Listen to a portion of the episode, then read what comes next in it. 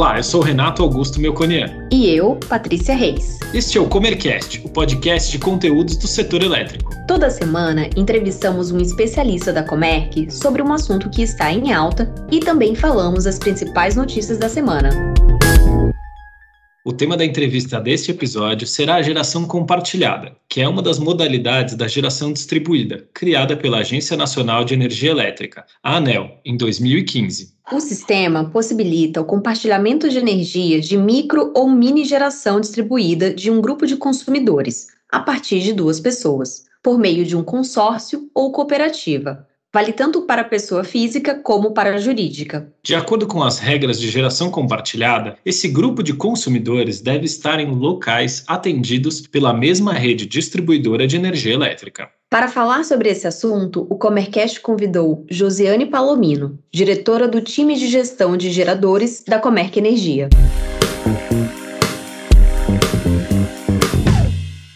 Josiane, seja muito bem-vinda ao Comercast. Para começar, vou pedir para você falar um pouquinho quem é a Josiane no mercado de energia, qual a sua formação, carreira e a trajetória aqui na Comerc. Obrigada, Renato, pelo convite. É um grande prazer estar aqui falando com você para o Comercast. A Josiane é economista de formação, tenho mestrado em economia aplicada. Eu entrei na Comerc em 2010, então já vou fazer aí 11 anos. Comecei na área comercial ficava no escritório de Ribeirão Preto. E aí, em 2012, eu assumi a área de gestão de geradores da Comerc, vim para São Paulo em 2014. E agora, recentemente, eu recebi aí o desafio de ser CEO da Sovagalume, que é uma empresa que a gente tem concentrado aí os esforços para geração distribuída compartilhada, que é o tema do nosso Comercast de hoje, né? E essa é a Josiane. Muito bem, vamos entrar no tema então. Conta pra gente o que é essa geração distribuída compartilhada. A geração distribuída, ela pode ser realizada em alguns formatos, né? Então, se a gente pegar a regulamentação da ANEL, que é a Resolução Normativa 482, lá de 2012, ela sofreu já duas alterações por outras duas resoluções, uma em 2015 e outra em 2017. E ali a gente tem todo o formato que permite o desenvolvimento de geração distribuída. Então, uma das formas da geração distribuída é a geração distribuída compartilhada, que consiste basicamente em você poder ter um único empreendimento de geração, diversas pessoas jurídicas ou diversas pessoas físicas que vão ser estruturadas num formato de consórcio ou cooperativa, e a partir desse movimento você pode então ter essas pessoas compartilhando a sua própria geração de energia, de forma que você possa ter a alocação dos créditos, né, que estão previstos no mecanismo de compensação de créditos, que na verdade é o que a gente apelidou aí de geração distribuída, mas você pode ter esses créditos sendo alocados para essas múltiplas unidades de diferentes titularidades na distribuidora. Então é muito importante frisar que a geração distribuída compartilhada, como qualquer forma de geração distribuída, precisa acontecer na mesma distribuidora em que está a carga, e as pessoas que aderem a esse mecanismo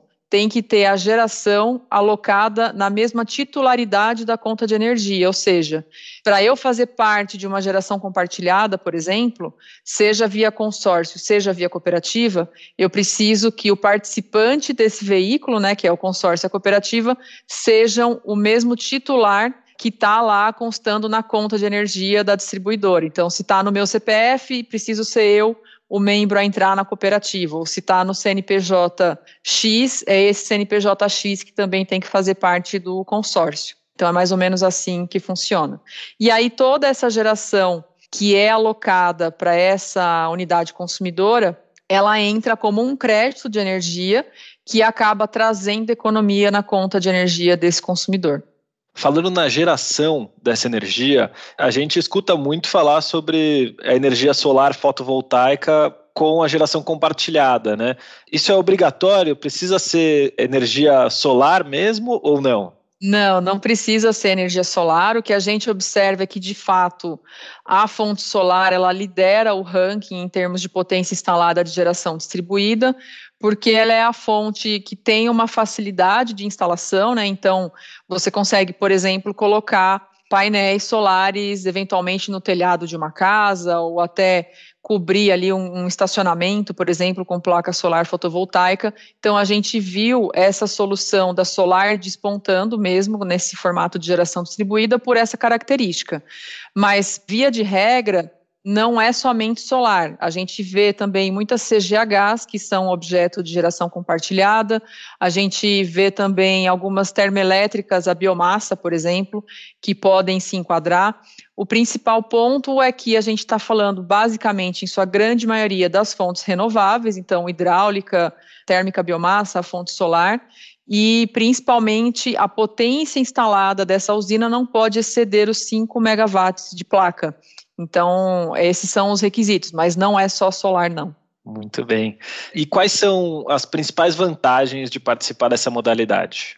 Falando de geração distribuída compartilhada, a principal vantagem que eu aponto é a questão de você poder nesse formato, principalmente, por exemplo, numa plataforma como a Sovagalume, você poder fazer a adesão sem ter a necessidade de fazer um investimento, sem se preocupar com a operação e a manutenção da planta, por exemplo, e também sem se preocupar com o fato de, olhando para uma fonte solar, entender se a tua casa comporta, né, se o teu telhado, a estrutura civil dele comporta a colocação de uma placa, você não ter que se preocupar com a limpeza e nem com nada desse dia a dia da operação da geração em si. Então, quando você fala de uma comunidade como a Sovagalume, por exemplo, você está falando de uma adesão que é digital, então, você simplesmente se cadastra ali no site para solicitar essa sua adesão, sem se preocupar com essa burocracia e com essa demanda aí de investimento. Você não tem um custo né, com essa adesão. É muito simples e é muito prático. E dessa forma, você consegue também, pensando em otimização da geração, como você compartilha essa geração com outros consumidores, você tem toda uma eficiência nos custos dessa planta em termos de operação, de eficiência da própria geração, porque você consegue ter uma planta que é dedicada para aquela situação, que vai estar instalada numa área que faz sentido para o projeto de maneira geral. Então, é algo que traz bastante valor para o consumidor por toda essa característica do compartilhamento. E a geração compartilhada está inserida no mercado livre de energia? Não, a geração compartilhada, a gente está falando aqui de mercado cativo, então é um mercado regulado, por isso que a gente sempre fala que geração compartilhada não é uma compra e venda de energia, muito pelo contrário, geração compartilhada e é a oportunidade de um consumidor poder gerar a sua própria energia de maneira compartilhada. Então, a gente está falando aqui de fato de uma unidade consumidora que vai ter uma associação através de um veículo consórcio ou cooperativa, mas que vai ter o direito à geração daquela unidade na sua própria titularidade. Então, não tem relação com o Mercado Livre. A gente está falando aqui de um mecanismo que, através da geração, consegue alocar créditos na conta de luz para que então esse consumidor possa perceber a economia. Tá legal. Acho que a gente explicou bem qual que é a, a ideia da geração compartilhada. Mas agora, para quem quer entrar nesse mercado, né, quer participar de um consórcio, uma cooperativa, tem alguma restrição? Tem que comprar equipamento? Precisa se associar a algum órgão, alguma coisa assim? Explica um pouquinho para gente. Vamos lá, não precisa comprar equipamento, não precisa se cadastrar em nenhum órgão do setor. Até falando aqui como sou vagalume, basta você entrar no site da Sovagalume. Ali a gente tem uma simulação para que você possa ter uma ideia de qual é o potencial da economia, né, que está associada àquela unidade consumidora, com base num gasto médio mensal do consumidor. O único ponto que a gente observa é que, como a gente está falando, obviamente, de um setor que é regulado, tem algumas características que precisam ser atendidas. Então, por exemplo, o consumidor, quando ele adere a uma solução de geração distribuída, ele tem alguns custos que ele não consegue compensar. Então, olhando para a tarifa, por exemplo, o PIS, PASEP, COFINS, que incide na tarifa, não é compensável. No caso de Minas Gerais, que é onde hoje a Sovagalume está atuando de maneira mais presente, a gente tem a compensação do ICMS, então isso é legal, mas o consumidor, quando ele faz esse movimento, ele também passa a pagar um custo de disponibilidade que é basicamente o consumo mínimo, e isso a gente não consegue também compensar. Então, por essas características da própria regulação, tem alguns tamanhos de conta que fazendo o movimento talvez não percebam uma economia tão significativa. Então, por exemplo, se eu tenho uma conta que no mês está muito próximo ali do consumo mínimo que eu vou ter que pagar para a distribuidora, ao aderir né, à geração distribuída compartilhada, pode ser que para mim eu não consiga perceber uma economia tão legal. Já se eu tenho um consumo que destoa um pouco mais desse consumo mínimo, eu posso ter um retorno bem legal. Então, é basicamente isso que varia. Quando a gente fala que precisa ter uma conta média ali que faça sentido, é por essa percepção do desconto, justamente porque a gente tem alguns valores que não são compensáveis na conta de luz. Um outro valor, por exemplo, é a iluminação pública, essa taxa também não é compensável. Então, esses custos fixos a gente precisa entender melhor como é que funcionam, por isso que a gente faz a simulação no site também, para que o consumidor possa ter uma real dimensão do qual é o potencial de economia que ele pode ter. Muito bem, esqueci de perguntar uma coisa muito importante. Tem investimento para entrar na geração compartilhada? Não, não tem investimento nenhum. Nem taxa de adesão a gente coloca, então. Oh, que maravilha. Literalmente é só chegar. Hoje, se você está lá na CEMIG, é só acessar a nossa plataforma, solicitar a sua adesão e começar a economizar. Não tem segredo. Qual que é o site? O site é o www.souvagalume.com.br. Muito bom. Vamos lá para agora a geração distribuída. As regras da geração distribuída devem passar por algumas mudanças, né, em breve, seja no âmbito da ANEL, seja na parte de aprovação de um marco regulatório pelo Congresso, onde o tema ainda está sendo debatido. Em que medida essas mudanças poderão impactar a modalidade da geração compartilhada? Esse é um assunto que realmente a gente vem acompanhando já há algum tempo. Como eu falei no começo, né, a geração distribuída ela é regulamentada pela resolução da ANEL 482, que é lá de 2012, e depois disso a gente teve outras duas alterações, uma em 2015 e outra em 2017. E em 2018 foi feita uma consulta pública pela ANEL, onde ela colocou seis alternativas para um aprimoramento desse marco regulatório da geração distribuída.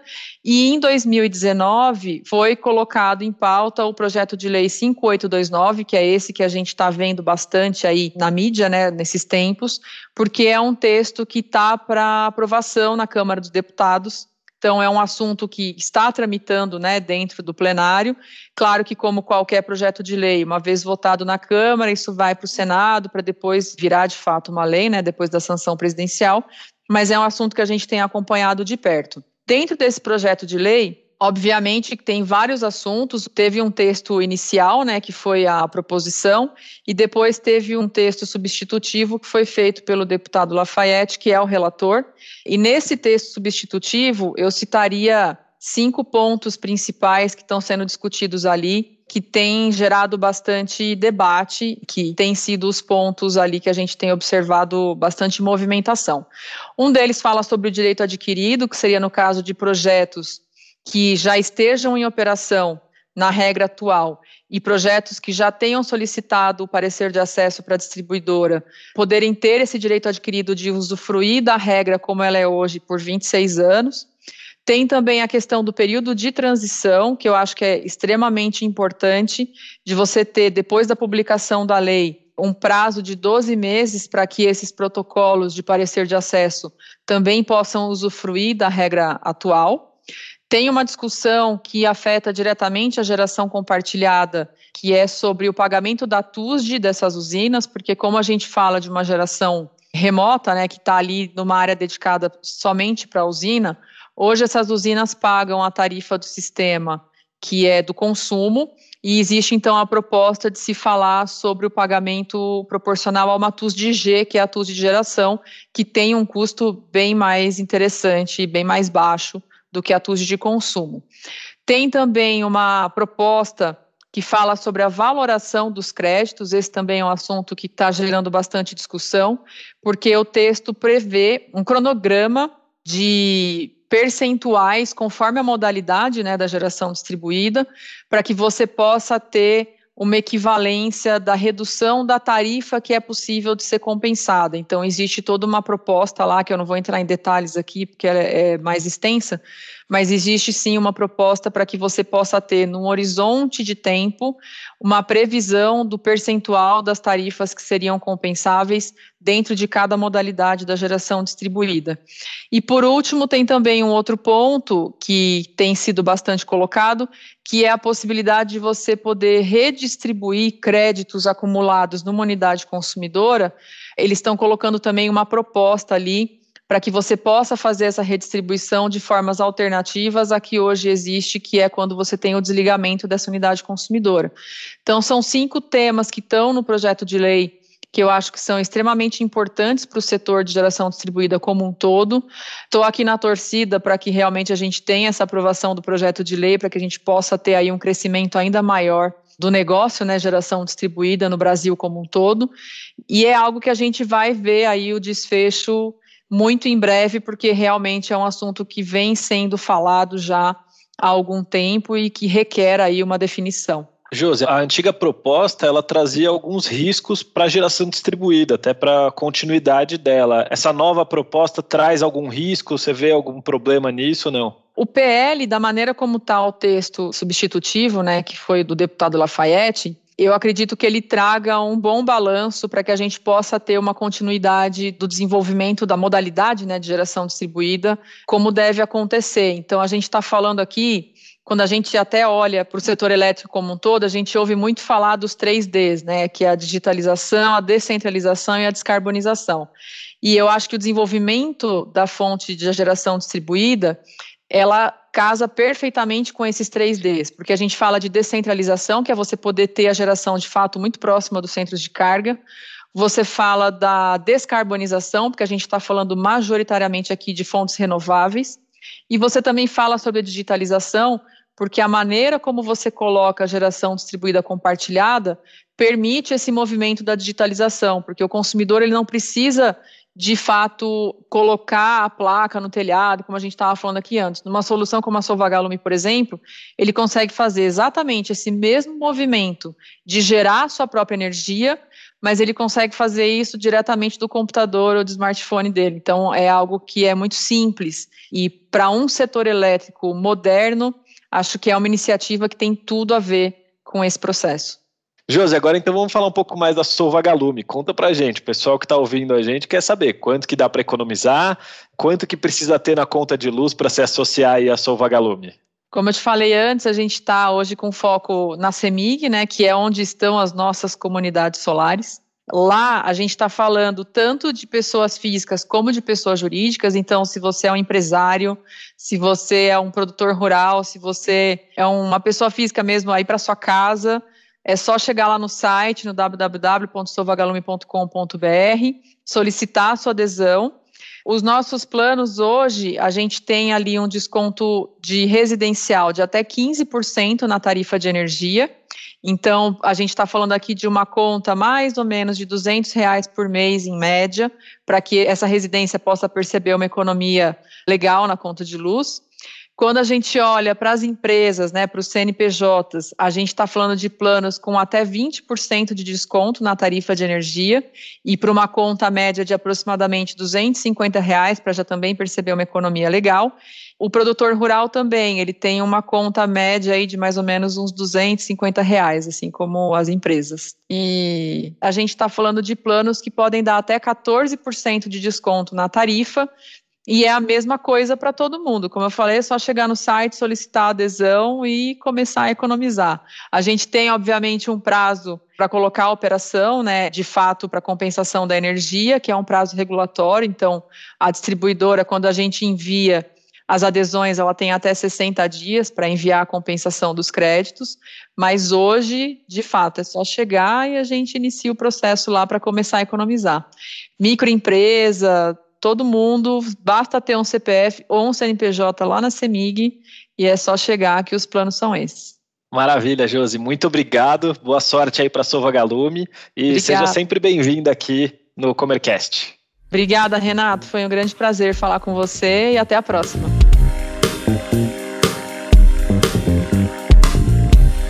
E agora vamos às principais notícias da semana.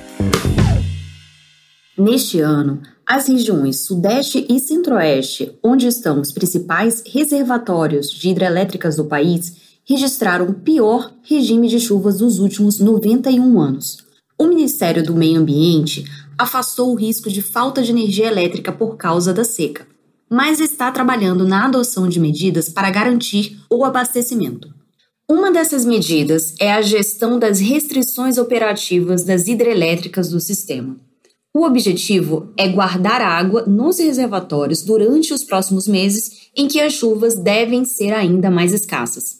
Assim, a água será liberada em momentos de pico de potência. Também está na agenda do governo a realização de um leilão emergencial para a contratação de usinas que possam suprir os horários de pico de demanda.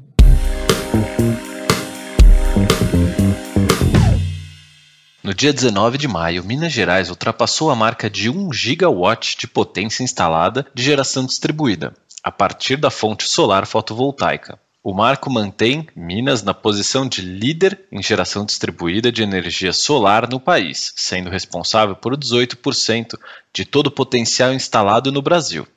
Essa energia solar é produzida a partir de painéis fotovoltaicos instalados nos telhados de casas, prédios residenciais, condomínios, edifícios públicos, comércios e indústria, além de propriedades rurais. De acordo com dados da Agência Nacional de Energia Elétrica, a ANEEL, em Minas Gerais, a energia renovável é fornecida por 84.248 usinas de microgeração e mini geração, que beneficiam mais de 120.929 consumidores.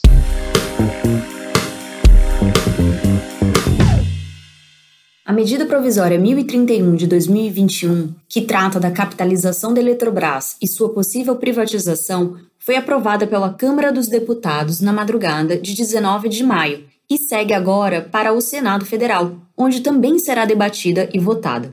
O prazo para aprovação final da proposta e sua conversão em lei expira em 22 de junho.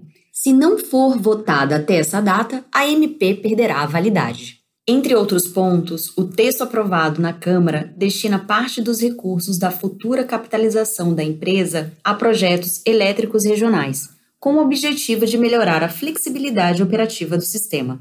A medida prevê ainda o aporte de 295 milhões anuais pelo prazo de 10 anos para o desenvolvimento de ações visando a redução estrutural de custos de geração de energia na Amazônia Legal.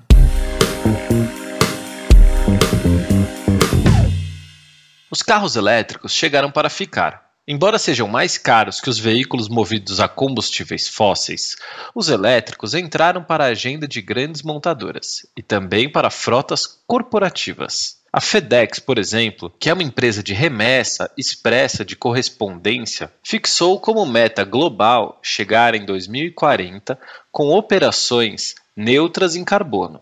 Para isso, o uso de veículos elétricos foi um dos caminhos escolhidos, inclusive no Brasil.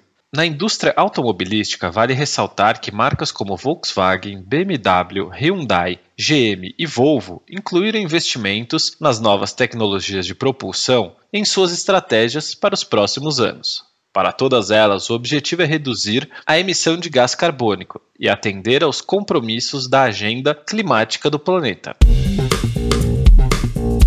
Gostou desse episódio? Ficou com alguma dúvida ou tem alguma sugestão de tema para o Comercast? Mande pra gente em faleconosco.comerc.com.br ou envie nas redes sociais. Até, Até a próxima. próxima.